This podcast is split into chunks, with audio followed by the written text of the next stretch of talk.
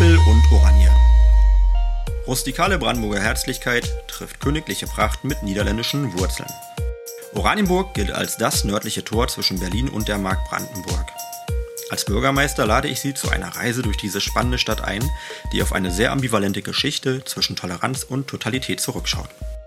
Wir blicken aber nicht nur in die Vergangenheit, sondern auch nach vorn und sowieso über den Tellerrand hinaus. An dieser Stelle möchte ich Ihnen Persönlichkeiten vorstellen und mich mit Ihnen zu aktuellen Themen austauschen. Nehmen Sie sich etwas Zeit für auffällende Erkenntnisse, gute Gedanken, würzige Diskussionen und mutige Ideen. Ich wünsche Ihnen viel Spaß beim Hören. Alle Jute. Ihr Alex Lesicke. Herzlich willkommen zu Appel und Oranje. Ich begrüße Sie zu einem guten Gespräch mit Ilona Safjanenko. Ilona Safjanenko ist die Ansprechpartnerin der Stadt Oranienburg für alle Themen rund um Ukraine-Hilfe. Als uns Anfang des Jahres 2022 bewusst wurde, dass Oranienburg vor völlig ungeahnten Herausforderungen steht, haben wir nach jemandem mit einem riesengroßen Herzen gesucht. Jemand, der versteht, anpackt, sich zurechtfindet und Probleme löst. Damit ist Ilona Safjanenko auch sehr gut beschrieben. Bei allem, was sie auch selbst durchgemacht hat und was sie sich an Sorgen anderer angenommen hat, ist ihr positives Auftreten geradezu entwaffnend. Ich bin sehr froh, dass wir mit ihr einen Engel für Oranienburg gefunden haben. Für mich gehört sie zu den Persönlichkeiten unserer Stadt. Danke, Ilona Safjanenko. Ich freue mich auf unser Gespräch. Hallo, Ilona. Uh, hallo, lieber Alex. Uh, hallo, lieber uh, Zuhörerinnen und Zuhörer. Sehr gut. Ähm, wir, wir können es, glaube ich, zugeben, wir sind beide ein bisschen aufgeregt bei dem Gespräch. Ne? Wir, wir werden uns da ganz locker ja. durchhangeln und äh, ich bin, bin, auch sehr, sehr erwartungsfroh. Ich, das ist heute was Besonderes. Also, ähm, die fünf Eingangsfragen, die sind bei mir eine kleine Tradition, da müssen wir uns erstmal durchkämpfen. Deine Wirkungsstätte in Oranienburg, wo findet man dich üblicherweise? Äh, so, äh, ich bin jetzt mit äh, Flüchtlingsangelegenheiten in Stadtverwaltung Oranienburg tätig. Zuvor habe ich in, bei, so in einem privaten Unternehmen gearbeitet, das im Textil, so Bereich Heimtextilien entwickelt. Mhm, sehr gut. Hast du einen Lieblingsort in Oranienburg? Natürlich. Also, und äh, es ist keine Überraschung. Äh, und äh, mein Lieblingsort, äh, das ist unser Schlosspark. Äh, es war Liebe auf dem ersten Blick und also ich wohne in Oranienburg fast fünf Jahre und früher ab 2007 waren wir so, haben wir zu unseren Verwandten zu Besuch gekommen und jedes Jahr ähm, so gingen wir immer in den Park. Und äh, ich erinnere mich, dass es einmal ein Konzert mit äh, Live-Musik äh, gab und äh, mein Mann und ich, äh, wir kamen so, äh, so versehentlich hinein und es gab Sitzplätze da vorne und äh, so eiserne äh, Sonnenliegen da waren hinter. Weiß, äh, und an einem warmen Sommerabend äh, so lagen wir darauf an der diese an frischen Luft und hören Live-Musik und äh, ich erinnere mich noch an diese Gefühle, also obwohl es äh, vor zehn oder zwölf äh, Jahren war. Äh, so, das war ein äh, von den besten Abends meines Lebens. Das, Deswegen, also Nummer eins, es ist unser Schlosspark. Eine Atmosphäre. Die ja, diese Atmosphäre, das ist immer etwas Besonderes. So jedes Jahr finde ich etwas Neues und Interessantes und äh, da fühle ich mich ganz wohl. Und äh, zum Beispiel, wenn habe ich äh, so erst äh, meine erste Sommer in Deutschland. Ähm, es war vor fünf Jahren, äh, habe ich meine Kinder genommen und äh, es war wie Probezeit, äh, fast drei Monate hier. Es war eine Katastrophe. Äh, diese, diese Sommer war eine Katastrophe, weil es war nicht mehr als 14 Grad. Äh, die ganze Sommer war sehr kalt, äh, fast jeden Tag. 2017 muss das jetzt ja, gewesen sein, ja? Ja, ja, mhm. ja, wenn Legebruch unter Wasser war. Ja, dann war es 2017. Äh, mhm. ja, und ja, das war mein erster Sommer in Deutschland. und fast jeden Tag waren wir im Schlosspark. Äh, ich war da mit Kindern, weil die Kinder waren total begeistert und äh, danach haben sie äh, uns gesagt, dass ja, wir wollen nach Deutschland umziehen. Sehr gut. wenn, wenn das der Eindruck ja. gewesen ist, dann geht es ja gar nicht besser. Übrigens, äh, mir fällt gerade ein, wir haben heute den 16. September 2022, damit man das datieren kann also während die Aufnahme startet. Und gestern, am 15. September 2022, ich erinnere mich noch ganz genau, waren wir auch im Schlosspark gewesen und haben, glaube ich, zusammen einen ganz neuen Platz äh, ja, eingeweiht. Also der Platz war schon da, aber es ist etwas Neues entstanden, eine Tarasweide. Eigentlich wollte ich das später erzählen, das passt jetzt aber gerade so schön. Ja. Kannst du uns äh, erklären, was wir da gemacht haben gestern? Uh, das ist sehr interessante Geschichte. Uh, und zuerst will ich sagen, dass äh, du hast diese Tarasweide als Geschenk vom Zentralukrainischen Verband äh, bekommen an unseren Unabhängigkeitstag. ja, und das ist diese Weide, das ist... Das war der 24. August, August gewesen. Da gab es eine kleine Zeremonie, eine wunderschöne Zeremonie, die du wiederum also maßgeblich äh, mitorganisiert hast und die also, also, total rührend war und unter die Haut ging. Davon werden wir später auch noch erzählen. Mhm. Ähm, und jedenfalls da habe hab ich ein Geschenk bekommen für die Stadt Oranienburg, diesen, diesen schönen Baum. Kleiner mhm. Baum. Äh, ein kleiner, aber sehr wichtiger für äh, alle Ukrainer Baum. Äh, zuerst, das ist unser so traditioneller Baum. Überall in der Ukraine kannst du ähm, so Weide pflanzt. So diese Art äh, passt ganz gut für unser Klima. Mhm. Äh, deswegen so überall, äh, wo wir sind, wenn sehen wir so äh, Weide, eine Weide, das ist eine Erinnerung an unsere Heimat. Uh, und genauso eine Geschichte, aber vor. Die Weide, also die Ukraine ist ein bisschen, also es ist ein großes Land, viel größer als Deutschland, das ja. zweitgrößte Land in Europa. Mhm. Aber vom Klima her, man, wenn man es so zusammenfassen möchte, soweit man das kann. Es ist ein bisschen wärmer als, als Deutschland, aber auch nicht viel, oder? Also zum Beispiel äh, südliche Städte, ja, also Süd, äh, mhm. es ist viel wärmer, aber und das ist Steppregion. Und äh, zum Beispiel Kiew, äh, äh, es ist die Klima fast genauso wie in Deutschland, mhm. also mehr äh, Waldzonen und ja viel kühler als im Süden. Mhm. Entschuldigung, dass ich unterbrochen habe. Also die, die Weide, die. Ja. Mhm. Und ähm, aber äh, so äh, mit dieser Weidegeschichte hat äh, äh vor 200 Jahren äh, so passiert. Also unsere die bekannteste Dichter, so der heißt Taras Shevchenko, ähm, der Goethe der Ukraine. Ja, das ist fast, äh, wir können so ein Parallel machen. Ja, das ist wie Goethe in Deutschland. Mhm. Äh, bei uns äh, Taras Shevchenko, er hatte viel über Ukraine äh, geschrieben. Und dazu, er ist nicht nur Dichter, er ist äh, noch äh, Maler, auch bekannter Maler. und er war so in Kasachstan in Knast. und ähm, ja, die Russen haben äh, so Shevchenko da äh, ins Knast geschickt und äh, da hat er ein kleine äh, äh, Weide, so ein Weißt du warum?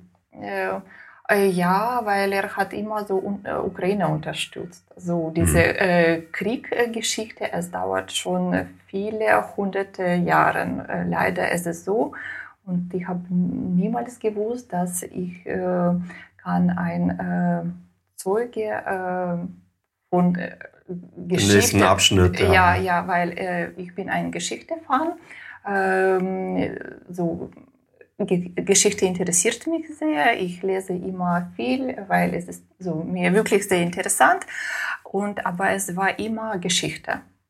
Äh, und äh, dazu habe ich viel Gedanken. Ach, und wie Leute haben ins Kriegszeit äh, gelebt und äh, ja, wie das alles so funktioniert in Ländern, welche Gefühle, äh, wie kann die Leben entwickeln. Ich äh, habe diese Frage immer an äh, so Geschichteunterrichte an mich das gestellt. Das habe ich auch, aber, aber vermutlich du wie ich, man hat immer gedacht, dass es so schwer vorstellbar, was es kriegt. Ja, ja, ja, genau so. Und heute, wir sind Teilnehmer, so Zuschauer, ja, nicht Zuschauer, Teilnehmer. Teilnehmer, mhm. ja, nicht Zuschauer. Es, und so, ich will äh, zurück vor 10 oder 20 Jahren gehen und diese Frage an mich niemals stehen, äh, weil ich will das niemals so, äh, diese Geschichte will ich niemals äh, überleben, so gar nichts zu tun äh, mhm. haben. Aber leider ist es so. Niemand fragt uns, was wollen wir. Zurück zu Taras. Wir ja. eins nach dem anderen. Ja, ja, ja. Also, und Taras hatte eine kleine Weide da in Kasachstan eingepflanzt. Mhm. Äh, und äh, er hat da viele Jahre geblieben, so wie viel genau erinnere ich jetzt nicht. Äh, und danach unsere, ähm, also und diese Weide erinnert immer an Taras, so an seine Heimat. Und ähm, es war eine Wunder, er hat ähm, viele Gedichte äh, für diese Weide, neben diese Weide geschrieben. Er hat diese Weide gemalt, äh, weil es war ein kleines Heimat für Taras da in Kasachstan. Ja, und danach, so nach äh, 150 Jahren, äh, so unsere ukrainische Regierung wollen äh, äh, diesen Baum äh, retten, weil er, er war schon alt und äh, der Baum hat angefangen zu trocknen. Er wurde dann quasi wie ein, ein Memorial. Äh, ja, ja, ja, und äh, so dieser Teil von Baum, die war noch lebendig, so noch ein paar äh, Stücke war abgeschneidet mhm. und dieser Baum war in der Ukraine in Lemberg eingepflanzt. Uh, das ist ganz im Westen so. Die, das, die äh, größte, also eine der große der Stadt im ganzen Westen von der Ukraine, fast an der ja, polnischen Grenze. Ja, ja, ja, ja, richtig. Und da gibt es äh, Strisky Park. Äh, das ist sehr bekannt und sehr schöner Park mhm. und äh, da war diese äh, Weide eingepflanzt. Und danach ähm, äh, so zentralukrainische Verband äh, hat ein Projekt angefangen, äh, so mit äh, heißt so Tarasweide. Und die Hauptidee, dass sie wollen teilen mit diesem Baum mit allen Ländern, wo ukrainische Diaspora wohnt. So, und jetzt äh, Tarasweide wächst mehr als in 16 äh, Länder. Und zum Beispiel in Deutschland, äh, in Berlin neben äh, Kanzleramt, äh, in Frankfurt, in Hannover und jetzt in Oranienburg. Also ich versuche nochmal zu verstehen. Also es gab in Kasachstan einen, eine Weide und genau von dieser Weide gibt es einen Ableger in Lviv, ne? Ja. Also Lviv, Lemberg, das ja, Lemberg das ist der deutsche Name. Ja, ja. Und äh, von diesem Baum in Lemberg wiederum gibt es verschiedene Ableger, 16 hast du gesagt jetzt, die man offiziell kennt, ja. wahrscheinlich mehr.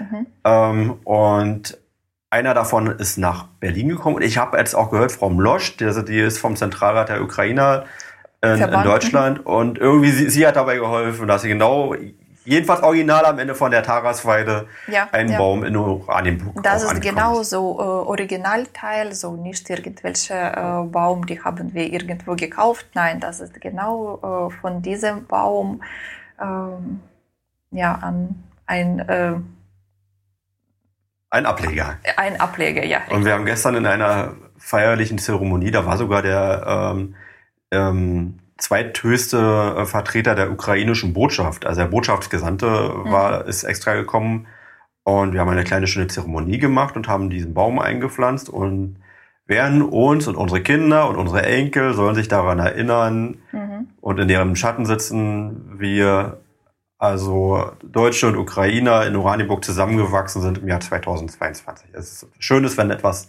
wächst und etwas äh, ja, und äh, das ist besonderes Pass für Oranienburg, weil genau äh, Oranienburg hat am meisten so ukrainische Flüchtlinge genommen und genau äh, Oberhavel von die ganze Brandenburg hatte die höchste Zahl von äh, Geflüchteten. Prozentual sicherlich, ne? Äh, ja.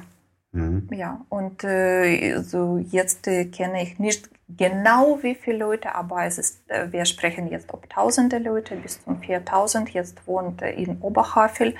Äh, und äh, ja, jetzt haben wir ein kleines Heimat, wo die Leute können kommen und fühlen sich wie zu Hause.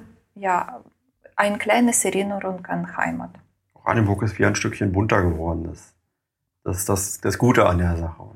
Ja, und, vielen, vielen Dank dir, dass äh, du als Bürgermeister hat äh, das akzeptiert, äh, hat äh, deinen Bescheid äh, gegeben. Also, äh, mit, mit Danke müssen wir das nicht übertreiben jetzt. Also haben, ich, ich weiß, also das beschämt mich auch mal ein bisschen und ich auch so sehr es mich auch rührt und ähm, aber also gleich gleich als erstes vorweg, das macht mich immer wirklich auch fast mal ein bisschen betroffen und, und, und traurig, weil äh, letztendlich ist das ein Dank, den ich stellvertretend annehmen kann, der aber die Oranienburger, also es ist ein Kompliment an, an die Stadt. Also so, so verstehe ich das und das möchte ich auch gerne weiterreichen. Also ich habe nämlich schon ganz viel auch gehört, dass nicht alles perfekt funktioniert, bestimmt nicht alles perfekt funktioniert, aber es, äh, wir, glaube ich, uns als Stadt nicht verstecken müssen mhm. und das äh, ja, also es ist auch schon auch für mich eindrucksvoll ist, wie gut die Stadt in so einer schweren Zeit äh, auch zusammengehalten hat und auch offen und äh, bereitwillig war und hilfsbereit war. Mhm. Das ist das ist ganz toll. Aber ich, ich muss auch sagen, meine, meine Oma, äh, ich kenne es nur vom Hören sagen, die war selber Flüchtling gewesen. Die kam ähm, also nach dem Zweiten Weltkrieg. Sie hat in den Ostgebieten gewohnt, in, an der Ecke von Kolberg, in Treptow an der Rega hieß es, hat viel mhm. davon erzählt. Und sie hat mir halt auch erzählt, ich war Kind und Jugendlich, habe ich auch für Geschichte interessiert natürlich und habe da hinterfragt. Und jedenfalls hat sie erzählt, wie sie als Flüchtling behandelt wurde in Deutschland. Und ich weiß, dass sie, also sie hat, mhm. das war sehr schwer für sie damals gewesen. Und sie wurden angespuckt und ähm, das war ein, äh, das habe ich nicht vergessen, dass sie mir das erzählt hat. Und ich äh, weiß, dass es auch viele in Oranienburg gibt, die also mindestens in ihrer Familiengeschichte ähm, eine, eine Flüchtlingsgeschichte haben, vielleicht so selbst, aber vielleicht von den Vorfahren. Und ich, ich hoffe und ich glaube, dass es die meisten auch nicht vergessen haben. Und äh, das ist heute eine besondere Zeit, wo man sich dann auch besonders daran erinnern soll. Mhm. Und jetzt äh, äh wie ein Lied, It's a History Repeated. Äh, jetzt äh, so die Geschichte wiederholt wieder Flüchtlinge, wieder so Kriegsflüchtlinge. Und das ist das zieht sich durch die Geschichte der Menschheit. Das ist leider die Wahrheit. Ja. Du siehst ja, wir haben es super geschafft. Also wir haben es noch nicht mal auf Eingangsfrau Nummer drei geschafft. das, ist, das ist eigentlich der Sinn der Eingangsfragen. Also, ja. aber, aber komm, wir müssen es jetzt hier irgendwie auch durchschaffen. Manchmal braucht man 90 Minuten, um durch die Eingangsfragen zu kommen. Dann kann man sich danach direkt verabschieden. Ähm, hast du eine früheste Erinnerung an Oranienburg? Äh, ich erinnere das ganz gut. Also erste Mal habe ich im 2007 nach Oranienburg gekommen. Mhm. Es war wieder im Sommer äh, und äh, so vergleichen mit dem Süden der Ukraine, der im Mittelsommer schon alles gelb und trocken ist, also wegen der Hitze. Äh, war Oranienburg damals so säftig grün und äh, alle diese äh, deutsche Häuser. das war so dieses Gefühl, dass ich war in Märchen. Ja, mir hat sehr gut gefallen. Die Leute waren sehr so und ist sehr freundlich. Ähm, ja, so das ist weil, weil das Wetter so schlecht war, deswegen war alles saftig grün. Das ist ja nicht jedes Jahr so. ja, Gott sei Dank, so ne, haben wir eine große Erfahrung. Äh, so fast ab 2007, fast jedes Jahr waren wir hier mhm. äh, beim äh, Verwandten meines Mannes. Ähm, und es war immer so warm, herzlich, äh, so immer positives. Ähm, ja, Gefühle, so immer schön, nett und äh, ja, immer, immer warm in Oranienburg, egal welches Wetter draußen ist. Ja, ich, ich fürchte, dass, wie gesagt, wir haben jetzt Mitte September, also falls du, falls das dein aktuelles Bild ist, das wird sich jetzt ändern in den nächsten Wochen. Hast du einen, einen Tipp, einen Geheimtipp, einen lokalpatriotischen Werbeswort, irgendwas, was hier mal erwähnt sein muss, irgendwie, worauf man mal aufmerksam gemacht werden muss? Äh, so zum Beispiel, ich wohne jetzt in Friedrichsthal und da haben wir, äh, bei uns sagen wir, äh, unsere Restaurant. das ist eine sehr kleine, aber sehr gemütliche Café, genau neben Fußgängerbrücke. Äh, und am meisten da äh, kann, äh, kann man mit Fahrrädern, da kann man nur so Bier trinken. Der so. Flößer, die meinst du? Ja, so irgendwie. Zum Flößer, glaube ich, ja, heißen ja, die, ne? ja, ja, richtig. Also das ist mein Lieblingsort in Friedrichsthal und da ist immer gemütlich, immer schön. Ja, natürlich so unser Schlosspark und ähm, genau Schloss und unser Schlossmuseum äh, war ich da ähm, schon mit meinen Kindern, war sehr interessant. Und ähm, als Tipp gebe ich immer für andere Touristen. Warst du auch im Schlossmuseum gewesen? Ja, ja, mhm. äh, super, war, war wirklich super interessant. Es gibt ja zwei, ne? Äh, in beide. Ich habe ja. beide äh, besucht, ja, und äh, jetzt gibt es äh, da ein neues Programm, habe ich, haben wir leider noch nicht gesehen, mit diesem kleinen Mäuschen. Mhm. Äh, müssen wir uns einplanen. jetzt ist leider so, ja, müssen wir, äh, wir einen, so nicht Termin machen, aber in unsere Kalender mhm. einfügen und danach mit Kindern kommen. Ähm, wo fühle ich mich auch äh, ganz gut so Touren. Natürlich äh, mhm. mag ich mit Kindern ab und zu gehen wir da ähm, Pflanzenkühle. Äh, es ist überraschend. Das ist nicht Oranienburg. Aber, aber trotzdem, okay, das, in der Nähe. okay, in der Nähe. ja, aber ja, bin ja auch gern. ja, ja, ja. Und der Spielplatz für Kinder, also gerade mit Kindern, ist. Ah, ähm, Spielplatz, Deko. Im Winter gibt es eine super Eisbahn da. Ja, ja, so äh, jedes Jahreszeit, da kann man etwas äh, Tolles, Interessantes äh, finden. Mhm. Ja, und immer gern fahren wir auch da. Sehr gut. Ja. Und dann ja, die letzte Eingangsfrage: Hast du sowas wie ein Lebensmotto? Äh, ja, äh, und äh, vielleicht ist es nicht so einfach, ein bisschen zu, zu erklären. Ich muss ein bisschen, hier ein bisschen erklären. Es ist gut, wenn eine Geschichte dazu ist. Ja, ja, habe ich. Äh, so, und mein Lebensmotto, was uns äh, nicht umbringt, äh, macht uns stärker. Mhm. Und also für mich, das bedeutet, dass alle Prüfungen, die das Leben an uns wirft, äh, wenn wir sie uns nicht äh, brechen, werden wir uns stärker machen. Äh, und eine kleine Geschichte ja dazu, obwohl passt gerade sehr gut in die Zeit, ne? Also ja, ja, ja, obwohl ich relativ äh, so wenige Jahre alt äh, bin, äh, bin ich schon. Darf man sagen, wie alt du bist? Äh, 35, also nicht so viel, aber auch nicht, schon nicht so du wenig. Bist sehr, jünger als ich, damit bist du sehr jung. Äh, so, aber ich bin äh, schon äh, Zeuge eines äh, Wandels im äh, politischen System, so sogenannte äh, Perestroika oder des Zusammenbruch der Sowjetunion. Ja, ich war ein Kind, aber trotzdem, ich erinnere diese Zeit sehr, Echt, erinnerst du dich sehr daran? Gut. 35, wie alt warst du dann? Bist du 19... 87 geboren? Äh, 86. 86, da warst du drei Jahre zur Wende, oder? Vier, fünf Jahre, so Perestroika. Ich, ich bin der Jahrgang 79 und hab, ich habe noch Gorbatschow, äh, also jetzt nicht persönlich kennengelernt, mhm, aber die mhm. Zeit und die, die Mauer und mal so von mir gesagt, ich bin so die allerletzte Generation, die noch bewusste Erinnerungen hat an DDR und was es bedeutet vor und nachher und Wendezeit. Mhm. Aber das, da, da hast du auch noch, äh, ja, also ein einen Wandel miterlebt, schon also aus einer kindlichen Perspektive. Ne? Ja, ja, ja. So, äh, ich erinnere so diese ähm, Rede so zwischen Eltern und äh, zwischen Eltern und äh, ihrer Freundin an der Küche. Ähm, ja, deswegen so diese ähm, Zeit erinnere ich sehr gut. Und äh, danach so diese 90er Jahre. Kannst du beschreiben, war das eine also war man da eher hoffnungsvoll oder war das eher so, dass... Ähm äh, so, was kann ich sagen? So, meine Eltern waren äh, zuerst froh, äh, dass es so passiert, weil ähm, Papa hat immer gesagt, dass äh, Kommunismus es ist äh, so das Schlechteste, was kann äh, mit uns so, was ist mit uns passiert. Mhm.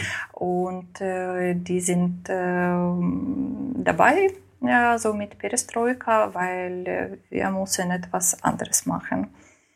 Äh, und äh, noch, also es gibt Glasnost und Perestroika, das waren damals die beiden ähm, Wahlsprüche von Gorbatschow äh, gewesen. Äh, Gorbatschow durftest du nicht mehr kennengelernt haben, oder?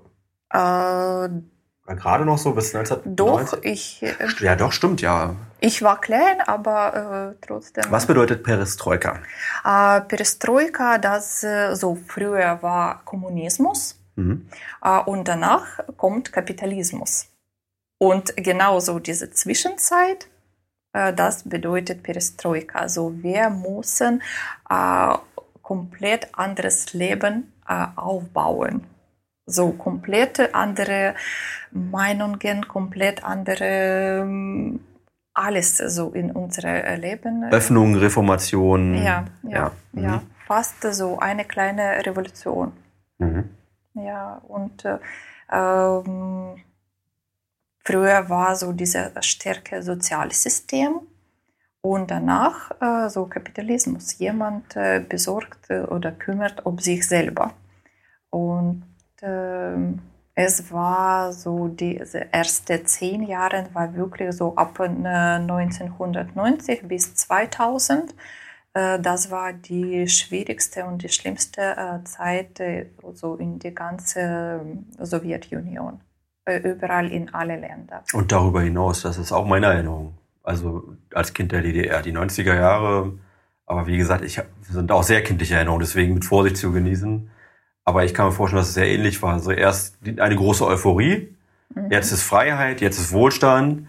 Dann hat man eine große Ernüchterung erlebt, äh, weil es eben doch alles nicht so einfach war und also sogar viel kaputt gegangen ist in der Zeit, was noch irgendwie gut funktioniert hat.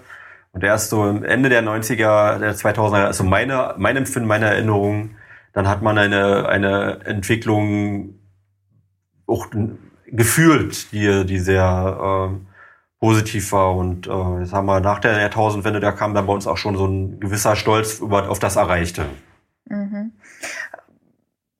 Das war wirklich schwer. So zum Beispiel äh, Tante meines Mannes, die äh, hat äh, am also 89 nach äh, Deutschland umgezogen. Und ab und zu danach sie äh, kam nach äh, Nikolaev in der Ukraine.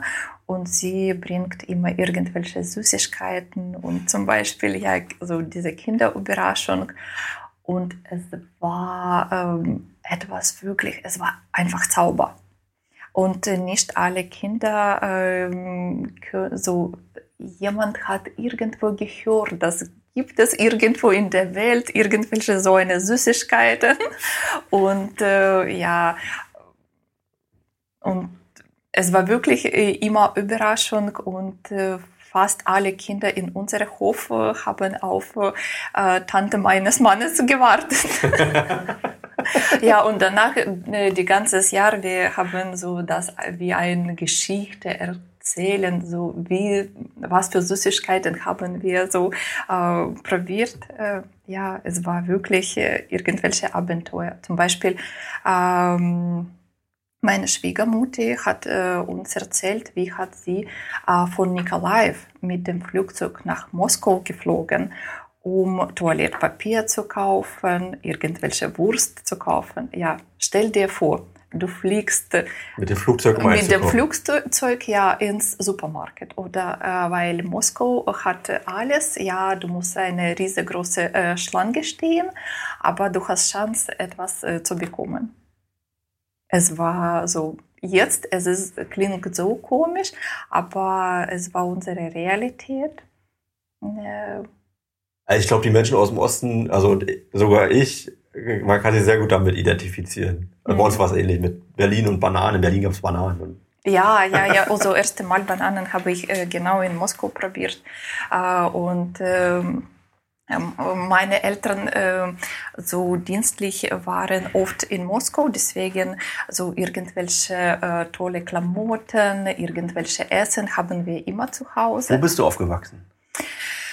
Uh, das ist eine interessante Geschichte. Eigentlich äh, bin ich in Moskau geboren äh, und äh, ich so, ne, zuerst ende ich andere, so meine Motto und danach erzähle ich, wo war ich geboren und äh, so. Äh, Entschuldigung, ja, wir ja, sind da komplett. Ja, ja. ja haben wir angefangen ja mit ja. Äh, so Zusammenbruch der, äh, der Sowjetunion mhm. äh, und danach war äh, zwei Revolutionen in der Ukraine. So die erste war Orange im Jahr 2004, äh, an denen wir als äh, so Studenten teilgenommen und diese Zeit, ich, äh, äh, das war genau mein erstes Jahr in Uni. Äh, wir so waren so kräftig und äh, wir haben schon eigene Meinung, wir können schon zum Wahl gehen und für uns das war so wirklich etwas Besonderes. Gott sei Dank äh, so Juschenko in dieser Zeit hat gewohnt äh, und äh, wir haben wirklich eine riesengroße Hoffnung.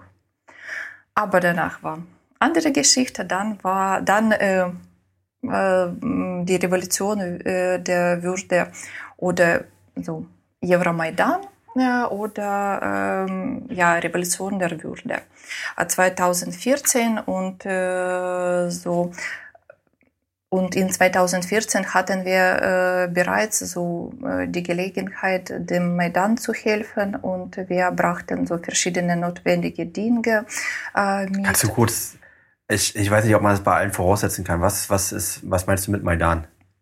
Äh, Maidan, äh, so heißt ein Platz ins Zentrum des mhm. äh, Kiews. Ja, das ist genau so dieser runde Platz äh, in, äh, ins Stadtzentrum.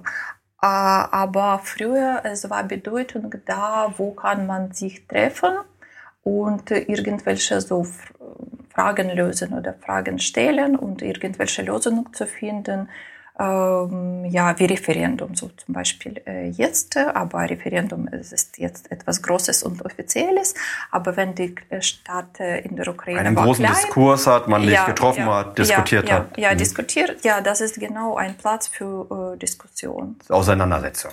Ja. Ja. Mit dem Wort sicherlich, ja. Ja, ja, mit dem Wort, ja, aber wir, jetzt haben wir ein bisschen andere Bedeutung und äh, äh, ja, es klingt jetzt ein bisschen traurig, weil so viele Leute waren ähm, 2014 äh, gestorben. Äh, ja, in dieser Zeit war auch für uns schwer, aber es war unsere Wahl. Es ist ein bisschen Unsinn, wenn jemand sagt, dass alles war äh, so beim Amerikaner äh, projektiert und äh, organisiert. Äh, nein, meiner Meinung nach, das stimmt nicht weil wir waren schon in so einer Situation. Unser Land war wie ein äh, Knast. So, äh, und alles war in unserem Land, so in der Ukraine so, äh, Janukowitsch hat alles so organisiert, dass äh, alles war so in Knastregeln funktioniert. Du musst, du, du darfst nicht zu viel voraussetzen. Das ist äh, ein Grundkurs. Äh, Janukowitsch war der Präsident gewesen. Ja. Und es gab eine erste, äh, die orangene ähm, Revolution, die war zehn, zehn Jahre vorher. Ne? Mhm. Ich äh, erinnere mich, äh, Tanja äh, Shevchenko? Äh, nee, Timoschenko. Julia Timoschenko. Julia Timoschenko, Entschuldigung, ja. ja. Ja, Genau. Die war damals so das Bild, was also auch hier in der Öffentlichkeit sehr viel äh, wahrgenommen war. Eine junge, dynamische Frau, die mhm. ähm, also da, da hat hier ein, ein positives Bild äh, vermittelt.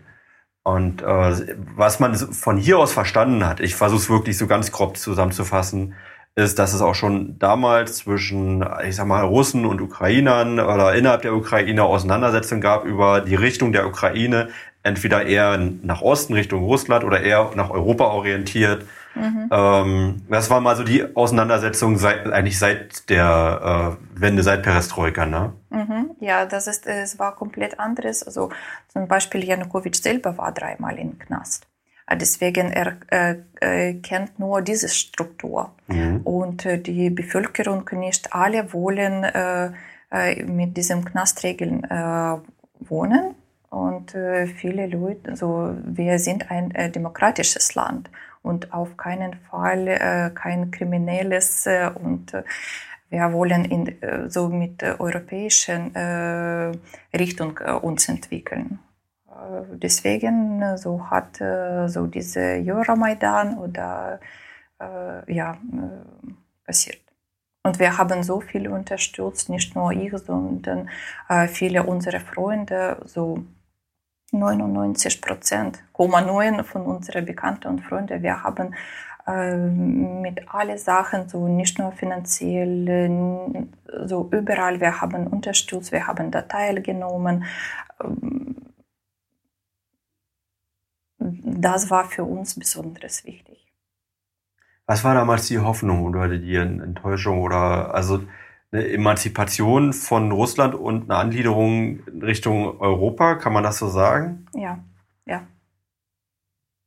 Und ähm, das hat zu Auseinandersetzungen mit Russland funktioniert und ich kann mir auch vorstellen, also Europa war jetzt nicht so, dass man gesagt hat, also bitte kommt sofort zu uns, sondern war eher, dass man ähm, ja, also schon eine gute Beziehung wollte, aber auch großen Respekt davor hatte, so ein großes Land und einen russischen Einflussbereich und mhm. Also es war nicht der rote Teppich, den man der Ukraine ausgerollt hat. Äh, das, so, das äh, verstehen wir ganz gut.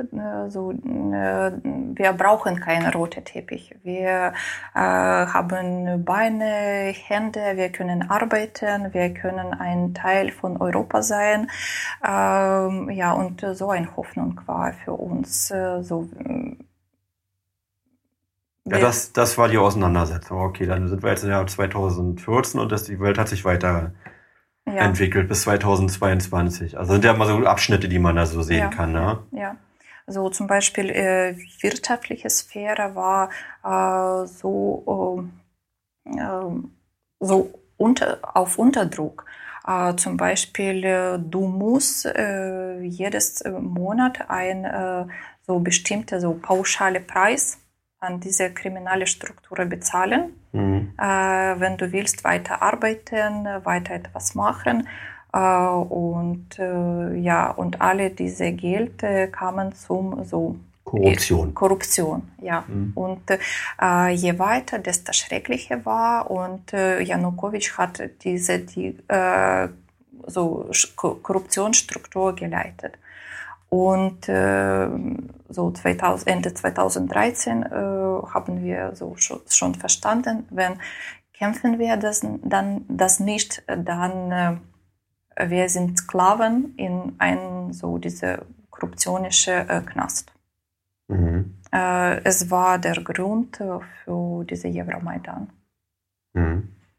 Und die Leute haben gesagt, nein, äh, können wir können wir nicht mehr so wohnen äh, wollen wir nicht mehr. Also wir sind ein Frieden und ab, unabhängig äh, Bevölkerung, Leute, ja, mhm. Menschen. Mhm. Äh, deswegen, es war der Grund für äh, diese Revol die zweite Revolution.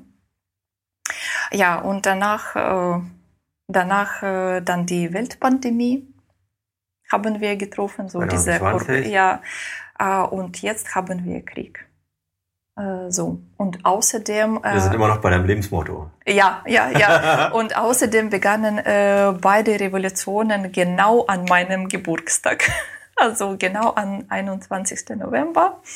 Äh, ja, so. Also ich ähm, äh, kann. Mein Motto kann nicht anderes sein. Ja, ja, das, das, das, ja, das ist ja ein irrer Zufall. Mhm. Also als schon beide Revolutionen am gleichen Tag sind, aber dann noch an deinem Geburtstag. Ja. Äh, hast du da irgendwelche Schlüsse draus gezogen? Also. äh, so, und äh, ich weiß nicht, was kann jetzt mich ähm, wirklich wundern? Vielleicht, wenn Alien kommt. Ja, Moment. Ja, lass uns, lass uns erstmal die Situation Weil so bekommen. viel, ja, äh, so. Mal normales Jahr wäre auch mal wieder schön. Das, äh, Aliens, mhm. Aliens machen wir später. Mhm. Und jedes Jahr sagen wir, ach, früher also äh, kenne ich nicht. So früher passiert, äh, passiert das niemals. Äh, mhm. Ja, und äh, jetzt wollen wir so ein bisschen ruhige Zeit haben, aber gucken wir. Was ja, wartet auf uns? Die jüngsten Nachrichten, ja, man weiß nicht, äh, es wird etwa in vier, fünf, sechs Wochen gesendet. Also gerade sind die aktuellen äh, Signale eher tatsächlich so ein bisschen hoffnungsvoll. Also Die russische Armee wird gerade zurückgedrängt. Ähm, seit kurzem, so, seit einer Woche, merkt man, dass da ein deutlicher Wandel vollzogen wird. Ich, ich hoffe natürlich auch, dass das stetig so weitergeht, aber gerade jetzt staunen wir sogar über den Richtungswechsel. Das, das ist jetzt die Situation am 16. September. Wer weiß, wie es in ja. vier oder in acht Wochen aussieht. Kann ganz anders aussehen. Mhm. Oder besser oder schlechter. Wollen wir die Geschichte nochmal erzählen, aber jetzt äh, ähm, mit, also deine persönliche Lebensgeschichte. Äh, ja, und also ich bin äh, in Russland, in Moskau geboren äh, und ich wollte fangen damit an. Aber du bist keine Russin aus einer ukrainischen Familie, oder kann man das gar nicht so richtig trennen? Ja, ja, also äh, mein Vater, er ist aus Russland, ja. Mama aus der Ukraine, deswegen so ist es ein bisschen schwer zu trennen, so 50-50. Ja, warum soll man auch, ja. Ja, so mm, und ähm, Sprache, welche Sprache sprechen wir zu Hause? Also früher es war äh, Russisch, so mhm. Muttersprache war Russisch, aber in der Schule habe ich auf Ukrainisch äh, gelernt und deswegen genauso gut spreche ich auf Ukrainisch. So für mich ist es gar kein, gar kein Problem, egal welche Sprache, äh, Sprache zu sprechen. Zum Beispiel kann man, kann man mal eine ganz dumme Frage sich vorstellen, Russisch und Ukrainisch sowie Deutsch und Niederländisch oder? Irgendwie so, ja. Schon so, dass man genau zuhört und dass man es mhm. nicht sofort versteht, aber es ist schon eine sehr enge Verwandtschaft. Mhm.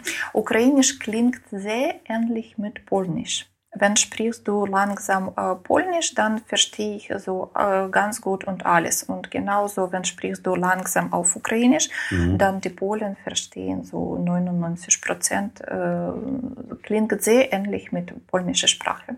Ist ja auch kein Zufall am Ende. Ja. Mhm. Äh, so und äh, so meine Eltern, äh, die beiden waren äh, Militäre, äh, Militäringenieure äh, und Apropos, meine Mutter hatte in Aufbauprojekte äh, Lenkwaffenkreuzer, so Moskwa teilgenommen. Und genau diese Moskwa war beim russischen Überfall auf die Ukraine so als Flaggschiff im Einsatz. Und am 14. April 2022 äh, sank es im ja. Schwarzen Meer. äh, und äh, so ein Schicksal, ja.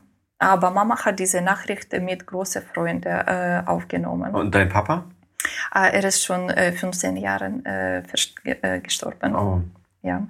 aber ich bin 100% sicher, dass er trifft so diese Nachricht auch mit äh, großer äh, Freude. Äh, er war er war kein russischer Patriot, also oder? Ja, äh, so und er hat so Schwierigkeiten, so nicht Schwierigkeiten. Er hasst immer so diese äh, kommunistische äh, ja. System. Er hat mehrere Nachteile gesehen und ähm, er hat ein äh, große Karriere äh, gemacht, aber äh, zum Schluss er, so andere Leute wollen ihn weiter ähm, so entwickeln, mhm. aber er hat gesagt, nein, so diese kommunistische so Partei teile ich äh, ich nehme da teil niemals. Also, und deswegen, er hat alle. Das ist so eine Parallele mit meiner Familiengeschichte. Ja, und er hat alles so ab, äh, abgelehnt und äh, so die höchste Niveau hat er nicht äh, genommen. Nein, hat er auf keinen Fall gesagt.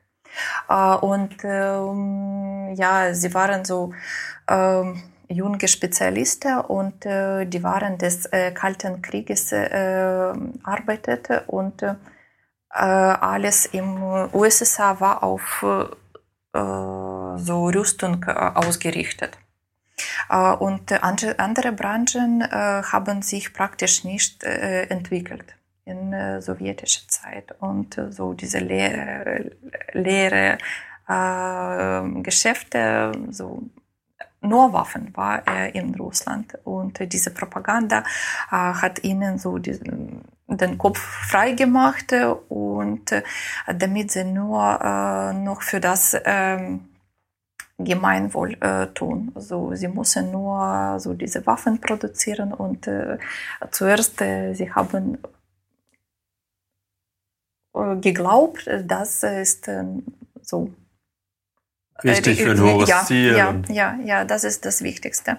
Man war überzeugt von seiner Arbeit und dann hat man das immer mehr mhm. hinterfragt. Und ja, und die Hauptidee äh, war, dass es überall nur äh, so Feinde gibt. Und äh, gibt es gar keine äh, Freunde für sowjetische ähm, äh, Land. Und äh, als der so dieser eiserne Vorhang fiel, bekamen die Menschen die Möglichkeit zu reisen und andere Informationen zu erhalten und das Wichtigste so zu vergleichen. Und äh, es, äh, das war für viele ein schwer ähm, so Schlag, ja. äh, weil es ist nicht so, wie hat die Propaganda früher erzählt. Und äh, Eltern waren total enttäuscht. Alles, was äh, ihnen wichtig erscheint, also alles, worauf sie das, die, so, das ganze Land konzentriert, entpuppte sich alles so ein Farce. Äh,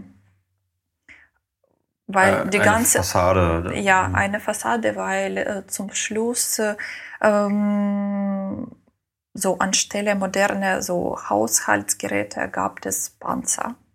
Statt Hygieneartikel Raketen. Statt äh, Tapeten so bequeme und schöne so Designermöbel, Kreuze, so Schiffe war so gar nichts. Alle haben die gleiche äh, Möbel. Alles war die gleiche. So gar kein gar kein Design, gar keine Schönheit. Ja, irgendwelche so ähm, ein kleines List, was du hast. So, wenn hast du zu Hause irgendwelche Tisch, war nur drei Arten. So und gar kein anderer Wahl. Aber tausende Arten von Raketen und äh, ja, wenn sprechen wir über Kühlschrank, nur zwei äh, Donbass und äh, Niva. Also das waren nur zwei Kühlschränke, die kann man kaufen. Die wohnen dann auch in Donbass dann, also Donbass kennt man jetzt ja, Ja, so heißt ein Kühlschrank. Weil da produziert wurde. Ja, mhm. ja, also nur zwei Arten und wenn du willst, äh, so irgendwelche Kühlschränke zu kaufen, du musst das bestellen und äh, drei, sechs Monate zuerst warten. Ja. Und ich werde nicht richtig in Erinnerung haben. Wir haben, es ist ja genau die gleiche Geschichte wie in der DDR. Nur, dass wir ähm, bis auf eine Ecke in Sachsen, das Tal der Ahnungslosen hat man das, das sogar genannt, ähm, konnten eigentlich fast alle Westfernsehen gucken. Die einen, weil sie nah an der Bundesgrenze waren, also die alten, die anderen vor allen Dingen, weil man nah an Berlin war. Das war der einzige Unterschied. Wir haben halt vor der Wende schon ähm, sage ich mal, die andere Seite gesehen und viel idealisiert und äh, teilweise die Werbung hat uns beeindruckt, also oder mich als mhm. Kind. Ähm, aber tatsächlich in, in Teilen von Sachsen, da war es genau wie du es erzählst. Also da kannte man eben kein Westfernsehen, dann kannte man eben nur äh, das, was der die Staatsmeinung, sag ich mal. Und mhm. das hat man dann auch nach der Wende gemerkt. Insofern, das, was du beschreibst, also gerade die Leute, die in der DDR aufgewachsen sind oder davon geprägt sind, die können das alles sehr gut nachvollziehen und ich auch. Mhm, du hast dasselbe überlebt. Ja, und so äh, diese leere Läden, äh, aber das Land ist bis die Zähne bewaffnet. Ja. Und ähm, es war wirklich danach ein Schock. So eines es ist nicht eines Tages passiert, aber ähm, so kann man so sagen, dass eines Tages die Eltern haben verstanden, was für so die ganze Leben, so ne, es war wie nicht die große Fehler, aber nicht in richtige ähm, Wege haben sie ihre äh, so Gehirn, ihre Kraft, ihre Energie ähm, gegeben. Ja, mhm. und äh, diese Enttäuschung, so äh, erinnere ich auch. So, und wenn äh, ab 2005 in Russland es war schon sichtbar, äh, dass äh, Putin möchte so diese Geschichte äh, wiederholen. Und Mama war komplett. 2005 schon, ja. Also ja, ja, es da, war das kann ich sagen. Ich glaube, da haben sich also die Leute in Deutschland, nicht alle, aber viele Leute Illusionen gemacht. Das, mhm. ähm nee, also äh, genau in dieser Zeit äh, haben wir schon angefangen äh, zu verstehen, dass äh, Russland wollen so wieder so zurück zu dieser Zeit kommen. Nach Maidan? Ähm, nee, vor dem Maidan. Ja, 2004 war die erste Maidan mhm. und ähm, wir haben schon angefangen zu dass, verstehen. Dass Russland seinen Einflussbereich wieder ausweiten möchte. Mhm, mh. Und Mama, nein, das passiert niemals. Wir haben so ein, so ein großes Erfahrung bekommen. Äh, so, wir haben äh, dasselbe überlebt und diese Generation lebt, lebt noch und so, die sind noch nicht alt äh, und wer so ihre Generation hat das gesehen, wer war äh, wohin haben sie alle diese Energie äh, äh, geleitet und so und äh, ja, aber wie sehen wir jetzt, äh, diese Propaganda hat wieder äh, ihre Aufgabe gemacht. So die gleiche Situation. Ähm, ja, und so ein bisschen mit mein, über meine Kindheit äh, meine Eltern, sie baute militärische also Einrichtungen in äh, der gesamten Sowjetunion. Genau diese so Raketenstationen, äh, diese militärische Schiffe und so weiter und so fort. Und äh, deshalb äh, lebte ich in Kasachstan, in, äh, in der Stadt Balchasch, Aserbaidschan, äh, in Kutkaschen. Äh, deswegen so ähm,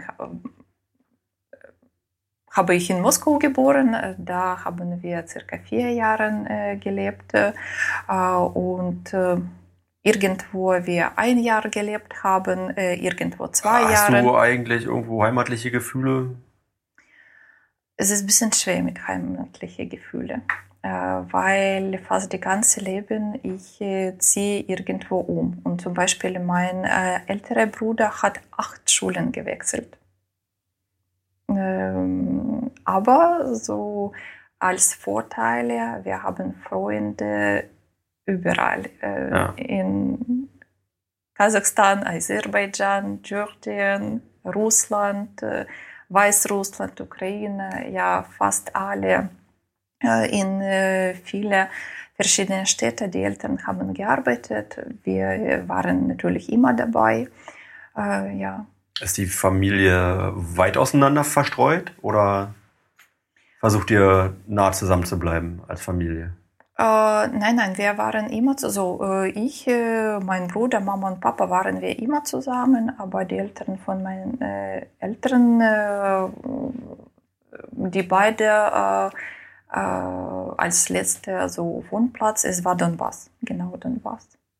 Äh, aber meine Eltern haben äh, durch die ganze Sowjetunion äh, gefahren, ab Vladivostok bis zum, äh, ich weiß nicht, Minsk oder so, mhm. bis zum Lemberg, kann man so, ab, ab Lemberg bis zum Vladivostok, äh, viele Städte, viele Länder, sowjetische, waren wir da.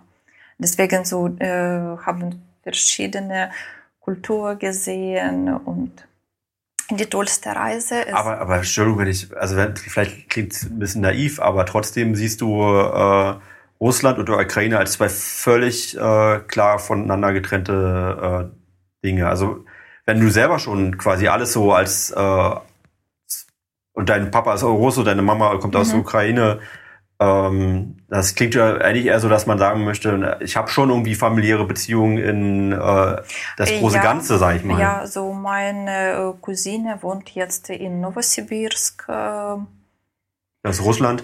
Ja, das ist Sibirien. Mhm. Äh, mein Cousin wohnt jetzt im Kursk. Das ist äh, auch andere Geschichte. Äh, so sein äh, Sohn wohnt in Czernovtsi, das ist eine so Stadt in äh, Westukraine. Äh, und mein Cousin, er ist, ähm, wohnt in Armee, äh, wohnt in Kursk und er ist, äh, äh, er ist Soldat. Mhm. Und wer, äh, wenn äh, Donbass hat angefangen, äh, er hat nach Donbass gefahren. Und es war ein Schock für die ganze Familie, äh, weil er wollte. Musste oder ist er freiwillig?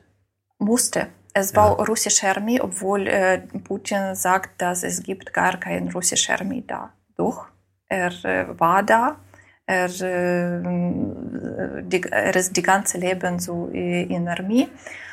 Ähm, ja, und er hat da gefahren, äh, um äh, russische Bevölkerung zu retten. Und die ganze Familie hat gesagt, Volodya, stopp, du musst äh, so sich abmelden, äh, weg, weggehen. Äh, so die russische Bevölkerung braucht gar keine Hilfe von Russland. Ich spreche so auf Russisch oder auf Ukrainisch, egal welche Sprache, Sprache spreche ich.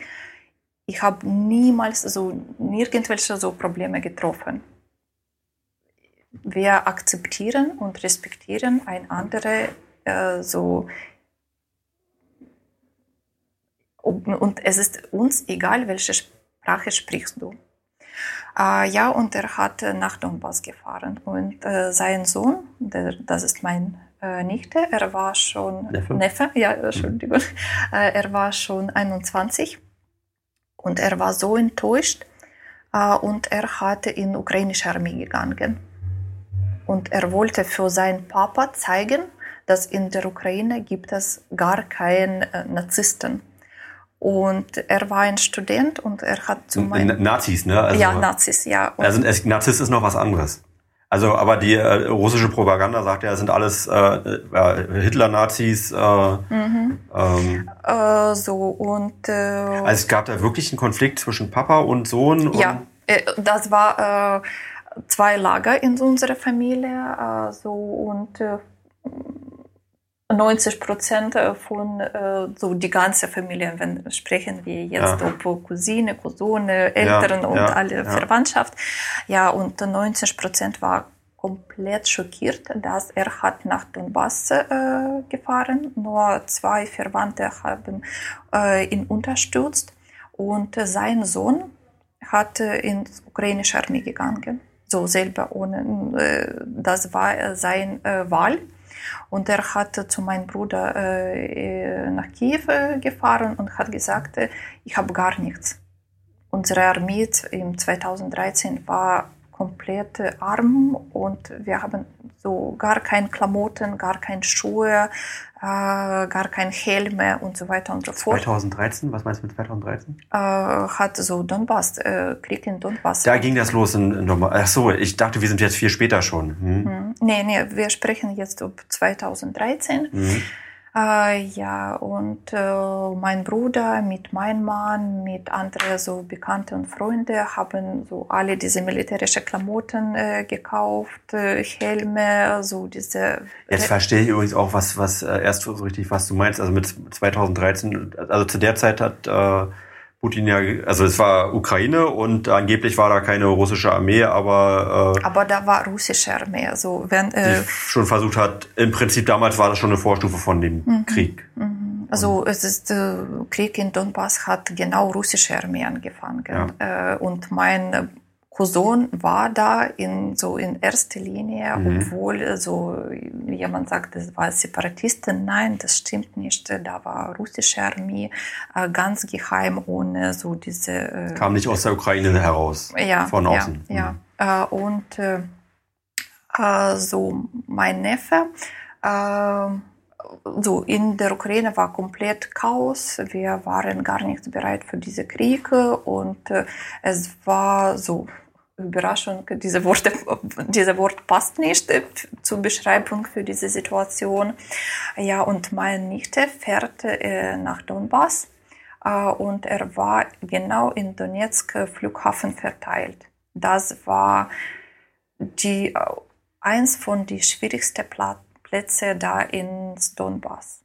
Äh, die Männer, die da überlebt haben, äh, das ist, es war wirklich ein Wunder. Und da war ein Journalist von Los Angeles Times und er hatte einen riesengroßen Artikel. Ähm, es war auf erster Seite in Los Angeles Times geschrieben, so Geschichte meiner Familie. Wenn Vater steht da mit russischer Armee und der Sohn kämpft gegen Vater, weil er wollte zeigen, dass Papa, ich brauche, du musst mich nicht treten. Ich wohne in demokratischer und friedlicher Land. Bitte geh weg und äh, komm zu mir zu Besuch. Wir können so sitzen, angeln gehen, aber nicht kämpfen. Wie ist die Geschichte ausgegangen? Ähm, äh, so mein Cousin äh, brauchte zwei Jahre äh, alles zu verstehen. Und äh, wenn so dieser Artikel war äh, öffentlich, natürlich war in den USA, also in Los Angeles Times gedruckt, in ähm, drei, vier, fünf, jetzt erinnere ich nicht genau, Monaten, er war also von russischer Armee angekündigt.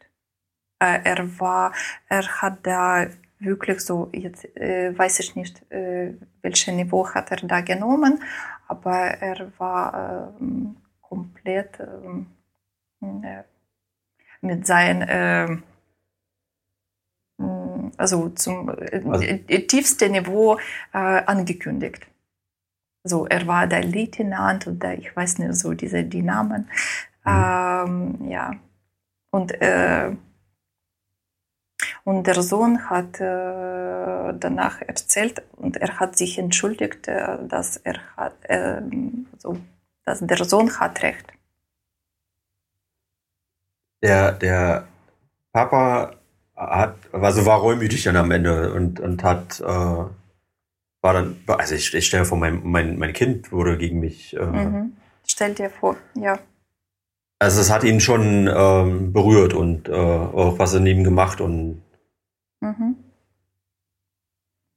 Äh, so, und er wurde aus der Armee entlassen von russischer Seite, wenn, weil, äh, weil er sich dann nicht mehr damit identifizieren konnte. Ja, ja, weil er hat einen hohen Rang und äh, dann, ähm, weil er eben kein zuverlässiger Soldat mehr war, deswegen ist das, äh, wurde er dann einfacher Soldat dann. Mhm.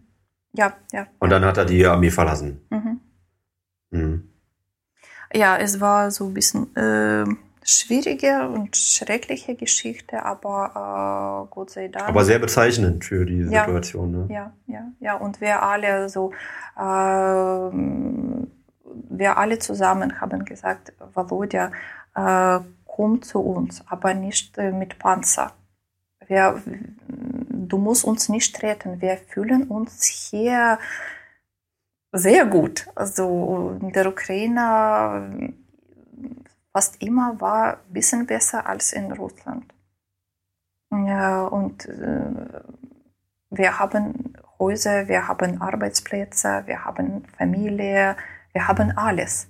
Ist das in deiner Familie typisch für ähm, also äh, Ukraine und Russland? Oder ich sag mal, ihr seid schon eine besondere Familie, wenn deine. deine Nein, äh, so eine Geschichte kann man ab und zu hören und ich habe viele, zum Beispiel meine Freunde, äh, die Tante wohnt in St. Petersburg und glaubt nicht, dass äh, sie wollte so. Äh, meine Freundin hatte Tante, sie wohnt mhm. in St. Petersburg und die Tante spricht nicht mehr mit. Äh, mit der sie. eigenen. Ja, ja weil nicht, sie wollte nicht, so, weil meine Freundin wollte nicht äh, mit Russland etwas zu tun haben.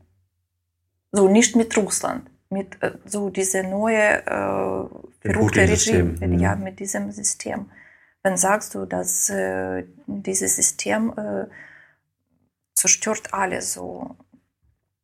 Du, ähm, ich, ich gucke ein bisschen auf die Uhr und also ich glaube, wir können alleine darüber noch äh, viel weiter sprechen. Ich würde aber gerne mir noch ein bisschen Zeit nehmen, um mit dir darüber zu sprechen, ähm, wie bist du nach Deutschland gekommen und mhm. was hast du dann in Oranienburg erlebt und was ist äh, seit Februar passiert? Mhm. Also äh, der Grund für, für den Umzug äh, ist ein bisschen banal Ja, und es ist. Es war, es war vor dem Konflikt. Das hat, du bist keine äh, Geflüchtete. Ja, es war vor dem Konflikt, aber äh, so es ist die Angst um das Leben äh, der Kinder. Äh, weil 2005, äh, äh, wie habe ich schon gesagt, es war schon, äh, wir haben schon verstanden, dass äh, dieser Kriegstag äh, kommt irgendwann. Äh, und so klar war das gewesen, dass, dass, ja, dass es äh, einen richtigen Krieg geben wird zwischen der ganzen Ukraine und Russland? Äh, ich kann ein bisschen erklären mit Beispiel äh, so in meiner Stadt. Also Nikolaev ist eine äh, Industriestadt und da gibt es drei größte so Schiffbauwerke und ein riesengroßes Werk zur Herstellung von Turbinen.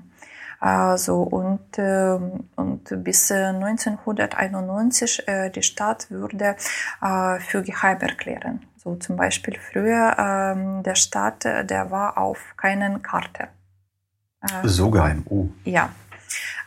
und ähm, das funktioniert halt aber nicht mehr mit Satellitenbildern, oder? Mit Google Ja, also ab äh, 1991 äh, es war äh, so, der Staat war komplett äh, öffentlich und ja. na ja, jetzt äh, kannst du nicht. Wo war, wo war ja eine Stadt? ja, wo haben wir noch eine Stadt in der Ukraine? ja, irgendwie so. Äh, und danach so diese äh, schwierige Zeit ab 19 äh, bis 2000 äh, und äh, ähm,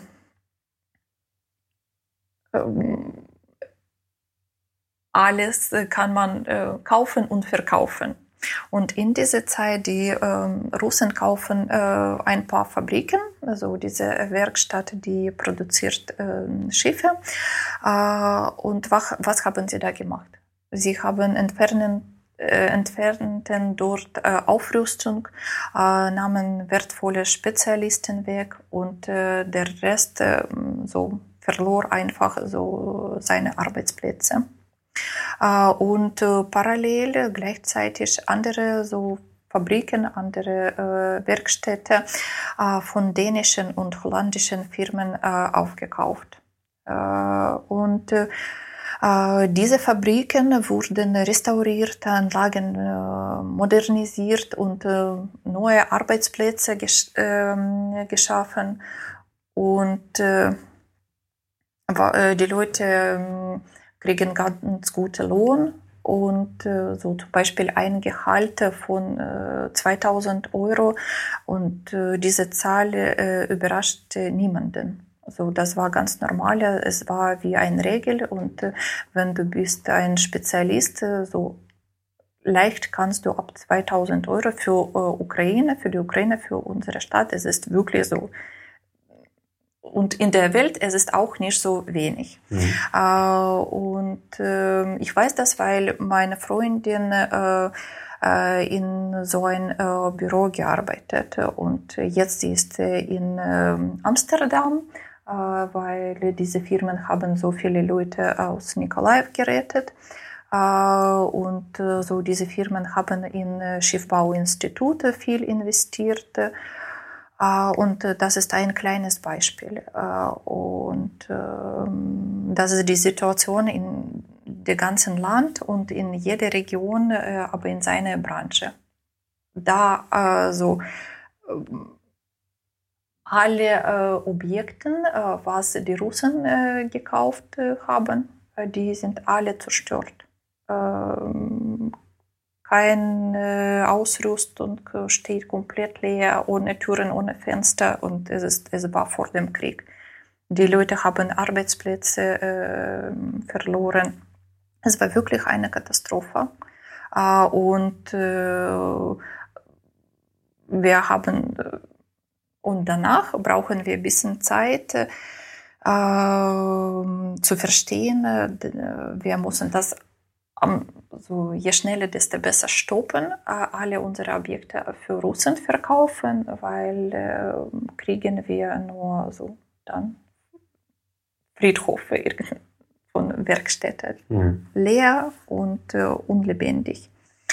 Ähm, so, und für uns, es war zwei mal zwei, äh, das müssen wir so in europäische Richtung äh, uns umdrehen, äh, weil mit Europa können wir so Geschäft machen und Europa hat wirklich äh, in Städte investiert, in Werkstätte.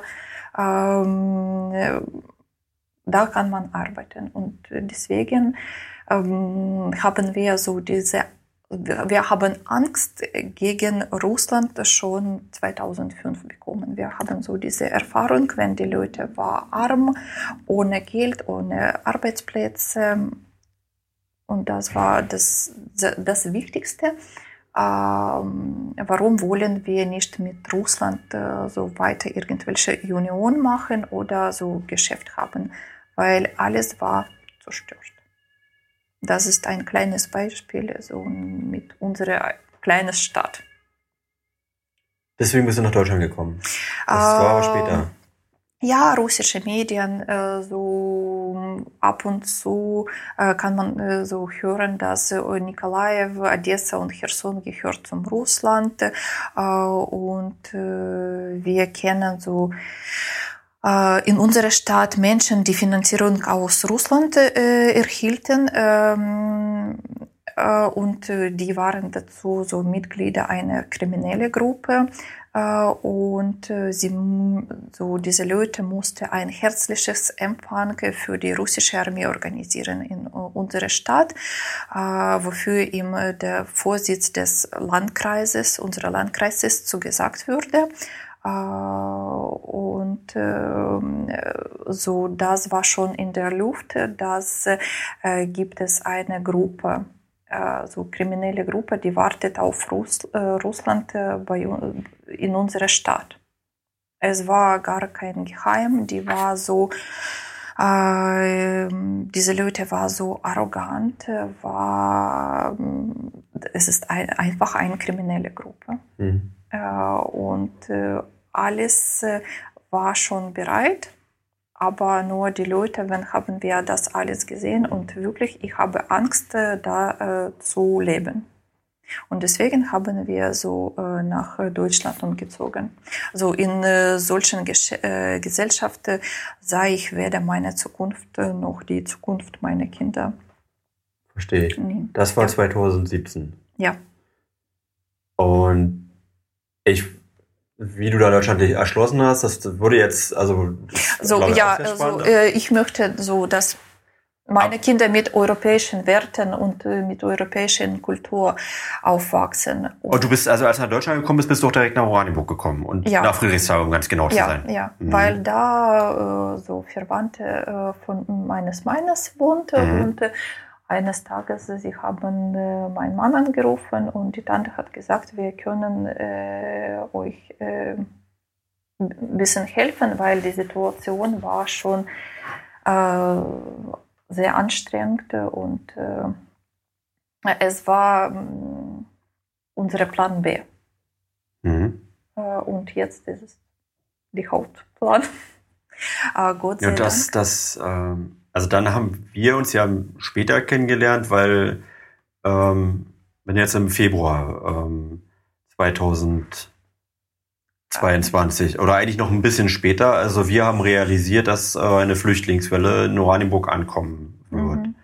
Dass der Krieg also auch äh, Oranienburg, äh, also damals waren wirklich Ängste gewesen und eigentlich hab, nehme ich das heute noch ernst, äh, dass äh, auch Deutschland in den Krieg gezogen werden könnte, dass das ein Weltkrieg äh, werden könnte.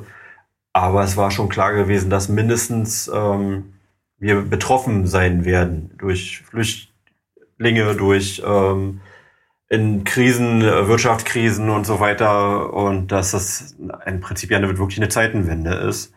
Und äh, vor allen Dingen haben wir uns aber auch auf Flüchtlingswellen vorbereitet, ohne dass wir irgendeine Forschung erfahren hatten, was wovon reden wir eigentlich, von was für einer Größenordnung.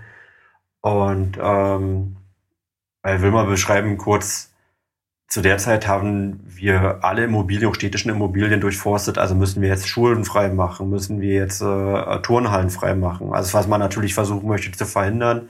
Aber es gab vorher 2015 schon eine andere Flüchtlingswelle, ne, aus Syrien, aus der Ecke, war vor meiner Zeit. Und äh, hatten zumindest vorstellen können, dass das äh, noch größer wird und noch mehr uns beanspruchen wird.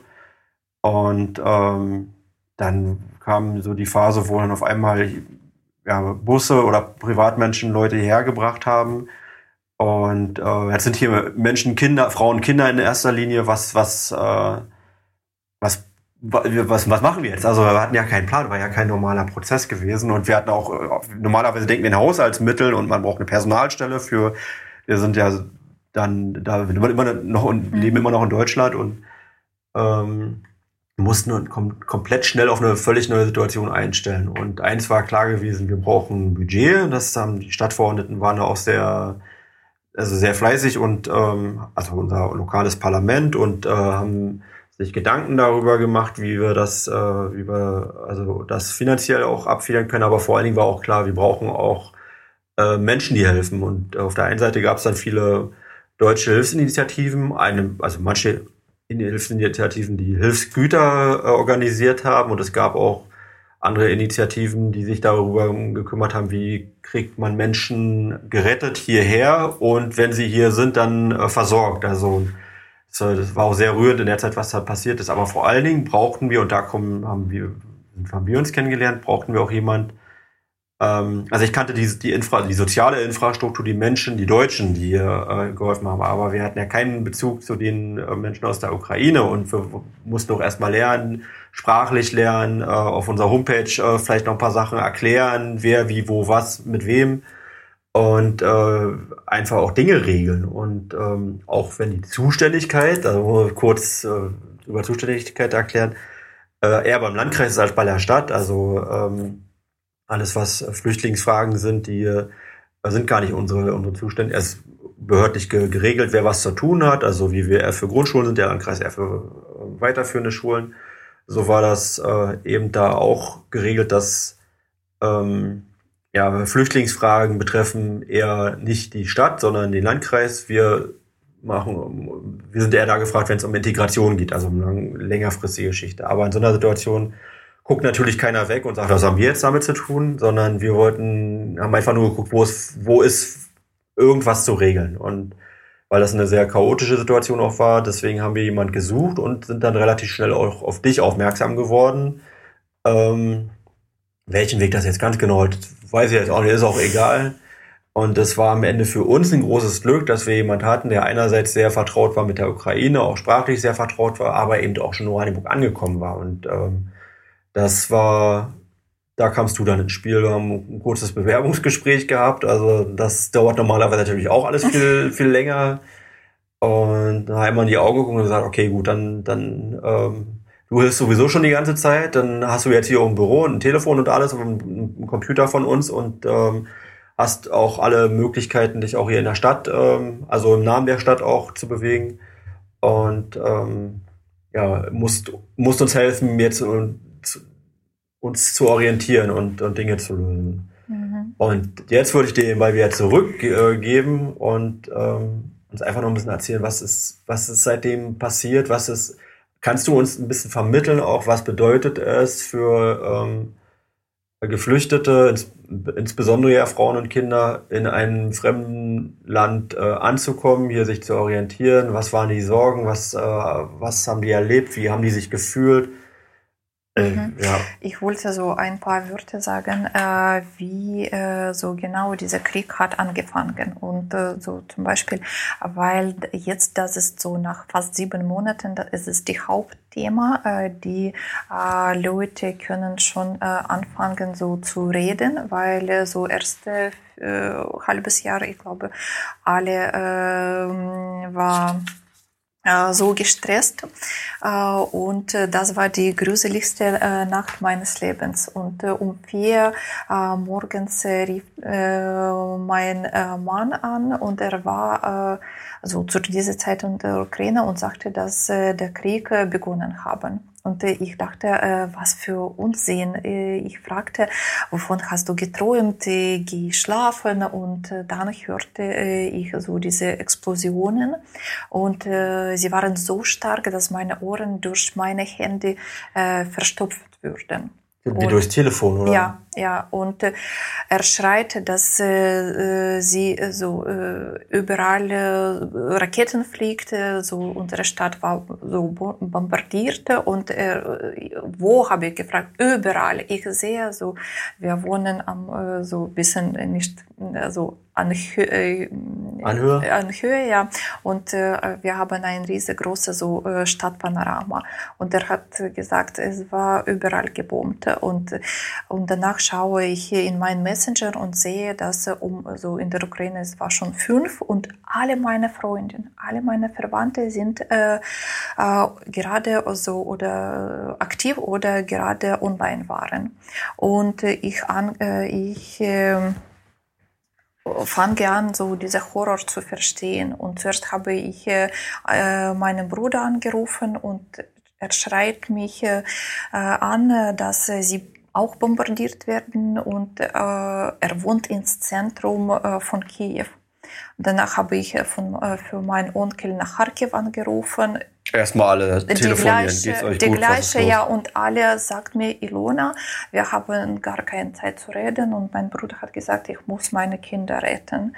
Und das ist das Schlimmste war, dass alle äh, meine Verwandte, alle meine Freundinnen äh, sagen, ich, Ilona, wir lieben, äh, ich liebe dich, deine Familie oder dich und alle haben so mit mir an eines Morgens so verabschieden und vielleicht treffen wir uns niemals.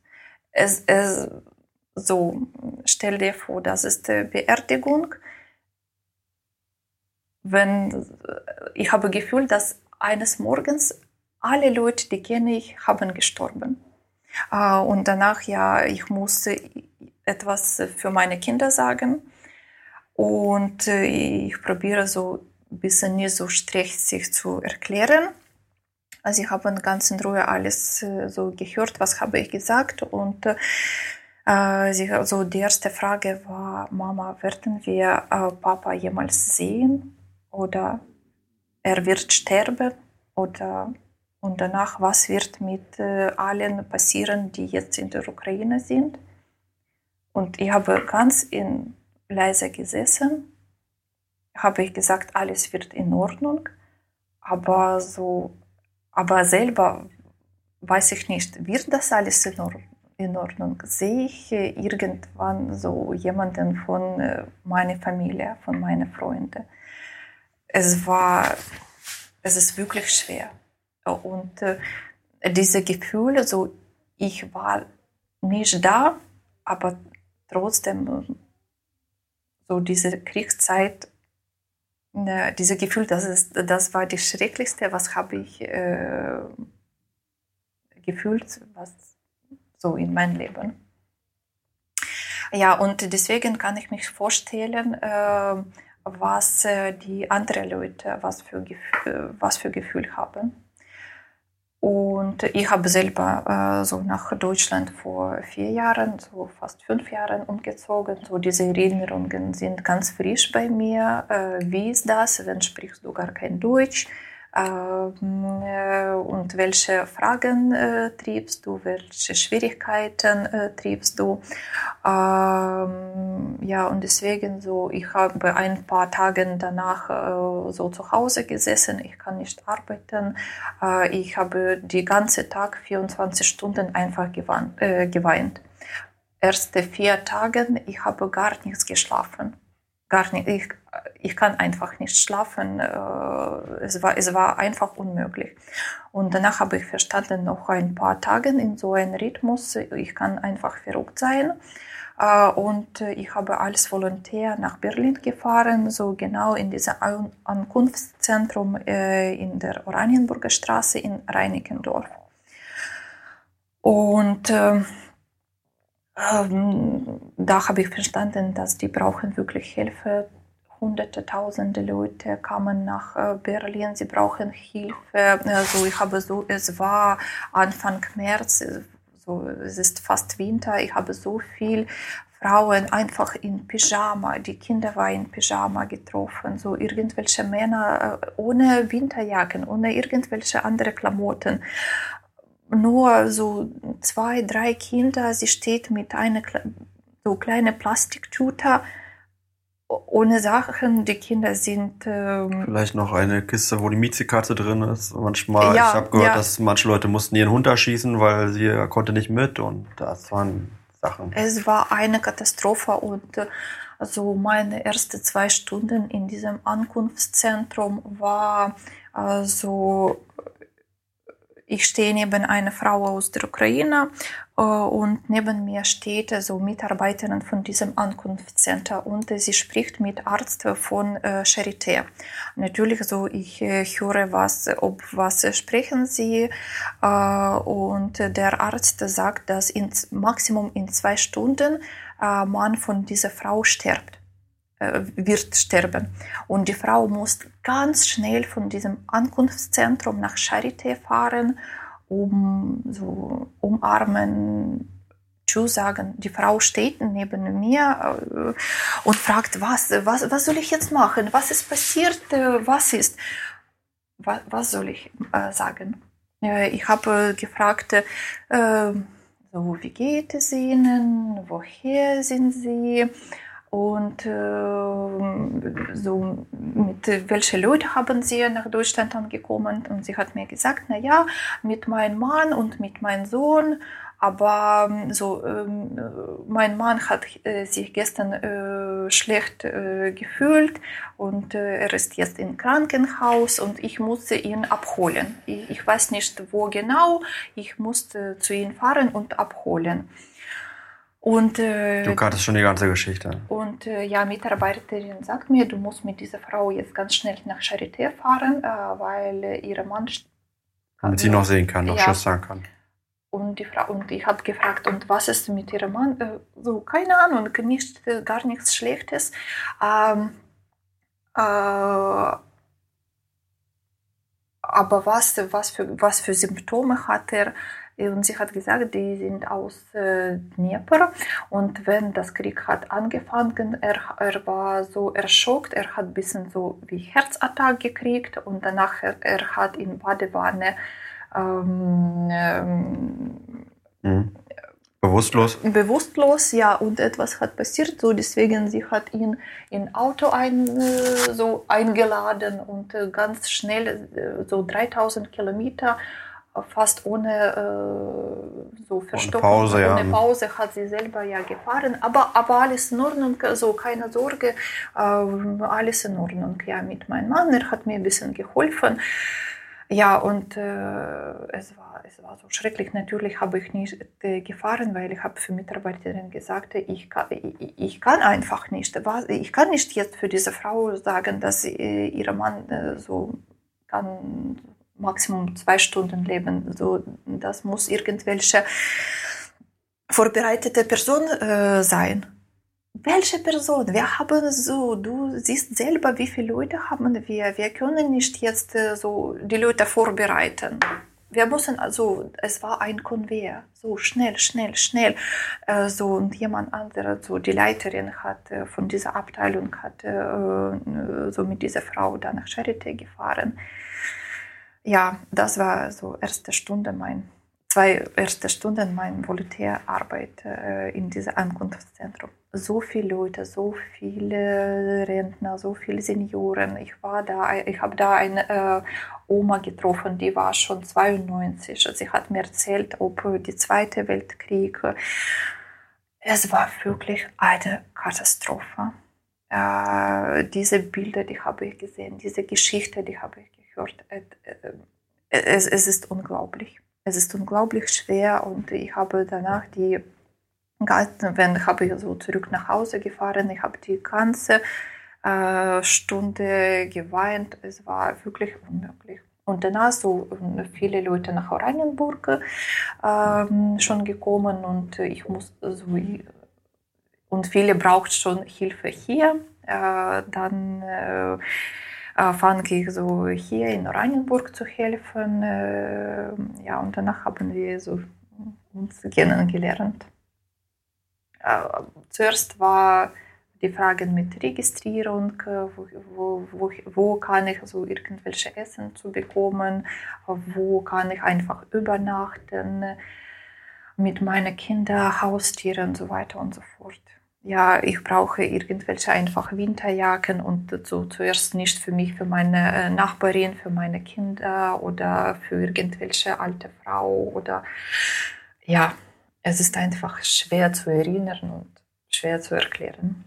Es wirkt inzwischen alles ein bisschen sortiert. Es wirkt auch, also was, was ich habe damals, ähm, also mir hat es sehr betroffen gemacht. Das Schlimmste, was ich so erlebt habe, war so, so Kinder, wenn man Kinder haben, sind neugierig und haben leuchtende Augen, sind begeisterungsfähig. Und wenn man so gesehen hat, ähm, Kinder mit gebrochenen Augen irgendwie, die so leere Augen. Und äh, ich, ich habe eine Geschichte dann gehört von ähm, einer Bekannten oder einer gemeinsamen Bekannten, ähm, die hat erzählt von einem Jugendlichen, der versucht hat, sich das Leben zu nehmen, weil er äh, so überfordert war mit der Situation und äh, also es waren einfach äh, völlig traumatisierte Menschen, die hier angekommen sind, wo man sich gar nicht vorstellen konnte, was die hier durchgemacht haben. Und ich, ich merke aber, es ist, wir sind immer noch im Krieg. Es sind immer noch Schicksale, die hier äh, überall ähm, ähm, wir haben gerade Besuch bekommen. von, von Efi. Efi ist, äh, ja, schöne Grüße an Efi. Efi guckt immer, dass hier auch alles in Ordnung ist. Haben vergessen, vorne ein Schild dran zu machen. Kurz abgelenkt, Entschuldigung. Ähm, jetzt habe ich kurz den Faden. Jetzt, jetzt habe ich den Faden verloren und du hast die ganze Zeit Sorgen gemacht, dass du den, den Faden verlierst. Ähm. Wegen Kinder. Und ja, ich kann äh, dazu sagen, dass. Ähm, habe zwei, also meine Nichte, äh, acht und äh, 13 Jahre alt und äh, so erste zwei Wochen waren sie neben Kiew und äh, mein Bruder hat mir Fotos geschickt, äh, dass äh, die Jungs haben so ähm, äh, sie, sie bauen so diese Befestigungen und sie sammeln so Sandsäcke und sie probieren so sich ein bisschen zu retten und diese Augen, die war es war schon so erwachsene Augen. Ähm, die probieren sich zu retten und eigene Familie zu retten. Aber um, um ein bisschen auch schön abzuschließen, weil wir sind, wir haben so dermaßen überzogen. Und, aber das ist gut. Ich wüsste auch nicht, wo wir, wo wir, äh, äh, wo wir kürzen könnten. Ich habe ganz im Gegenteil viele Sachen vergessen zu erzählen, die man eigentlich auch noch äh, unterbringen müsste. Aber ich, was ich auch mitbekomme, ist, dass gerade Kinder und junge Menschen, äh, also ich habe Kinder gesehen, die ich vorher gesehen habe und gerade auch auf der Bühne und ähm, die ja auch Selbstbewusstsein auch bekommen haben und die also auch, dass Kinder hier auch mindestens gelernt haben, wieder etwas zu lächeln. Das ist das, was, was mir am meisten Mut gemacht hat in, in der Zeit und vor allen Dingen hat, was mich auch äh, beeindruckt. Und so würde ich gerne auch nochmal schließen. Ähm, wollte noch ein paar Geschichten erzählen von Menschen von Oranienburger, die äh, einfach die Ärmel hochgekrempelt haben und ähm, ja, einfach gesehen haben, wo was zu tun ist. Und da gab es ganz, ganz viele unglaubliche Geschichten. Äh, hier muss man so irgendwelche getrennte Sendung machen. Äh, so viele Leute, äh, so viele genau, haben, äh, haben ge geholfen. Es ist ein bisschen schwer, so jemandem so ganz, jetzt ganz kurz. Wir wollen gar keinen, kann niemand hervorheben. Also das, das, deswegen will ich will es halt einfach nochmal, also danke, einfach danke stellvertretend an, an die vielen guten Geister dieser Stadt, die einfach nicht lange nachgedacht haben, sondern geholfen haben, wo, wo man konnte. Und das hat sich auf jeden Fall gelohnt. Und ich glaube, Oranienburg hat sich auch im Vergleich zu anderen Städten, können wir uns, uns auch sehen lassen. Und wir haben eine gute Atmosphäre hier. Also mhm, auch, mhm. es gibt dann andere Städte, wo es vielleicht ein bisschen mehr Spannung gibt. Und äh, ich will nicht sagen, dass alles toll ist. Und wir beide wissen und jeder weiß, dass es auch, auch immer das andererseits gibt. Aber ich glaube, vergleichsweise ähm, leben wir wirklich in einer ganz tollen Stadt, also bin auch sehr, sehr, sehr mutig deswegen. Und ähm, ich möchte einfach stellvertretend äh, Danke sagen an alle Beteiligten, die dazu beigetragen haben. Es gibt noch mehr Geschichten zu erzählen und du hast recht, das ist, es ist zu viel für eine Geschichte. Und deine Geschichte, die war schon sehr beeindruckend. Was man vielleicht noch mal sagen kann, ist, wir haben eine, eine Homepage, die ist sehr übersichtlich, wo man wer Fragen hat, wo man wie, wo was helfen kann oder wer Fragen hat, äh, weil er selber Hilfe braucht. Wir haben eine Ansprechpartnerin, die habe die hab ich hier gerade vorgestellt. Ähm, also zumindest können wir immer auch helfen, die richtigen Wege zu finden. Wir werden nicht alle Probleme gleichzeitig lösen. Wir haben ein Wohnungsproblem, hatten wir vorher schon vor der Wohnungsproblem jetzt steht, das ist die Hauptprobleme. Das ist, das ist so. Das, ja. das wissen die Oranienburger auch. Es kann die dritte Sendung sein. Ja, genau. Und das hat auch ein bisschen was damit zu tun, dass wir da 3,5 Millionen Metropole vor der Nase haben, die auch ein Wohnungsproblem haben. Also das, das werden wir auch nicht gelöst bekommen in den nächsten Wochen und Monaten und vielleicht nicht Jahren. Aber äh, damit gehen wir um und wir gehen auch relativ gut damit um. Und ähm, das macht, ist wirklich, wirklich sehr, sehr, sehr, sehr hoffnungsvoll zu sehen, wie Oranienburg sich in dieser Krise auch geschlagen hat und wie wir zusammengewachsen sind und habe viele neue Freunde auch in der Zeit kennengelernt. Ilona, man, das ist die ausdrückliche Einladung, auch mit dir Kontakt aufzunehmen, wenn man ein Bedürfnis in welcher Hinsicht auch immer hat. Ähm, du bist so unser Gesicht und unser Ansprechpartner für alles, was wir jetzt hier gerade besprochen haben. Du machst nicht alles selber, das weiß ich auch, aber du, du weißt viel, wenn man Orientierungshilfe braucht. Und ähm, bin einfach, will das auch nochmal sagen, so, so unglaublich dankbar, dass wir genau die, die richtige, mhm den, die richtige Seele gefunden haben für die richtige Stelle, für die richtige Aufgabe in dieser Zeit. Danke, Ilona. Danke sehr für äh, Unterstützung und für äh, so eine Möglichkeit äh, für ukrainische Flüchtlinge hier so speziell zu helfen und äh, dass Oranienburg wirklich so äh, unterstützt, weil äh, diese Bewertungen habe ich von unseren Flüchtlingen schon gekriegt, äh, weil viele andere Familien wohnen in verschiedenen, so andere äh, deutsche Länder, so, äh, deutsche Städte und nicht überall so und wirklich ähm, alle fühlen so diese Unterstützung.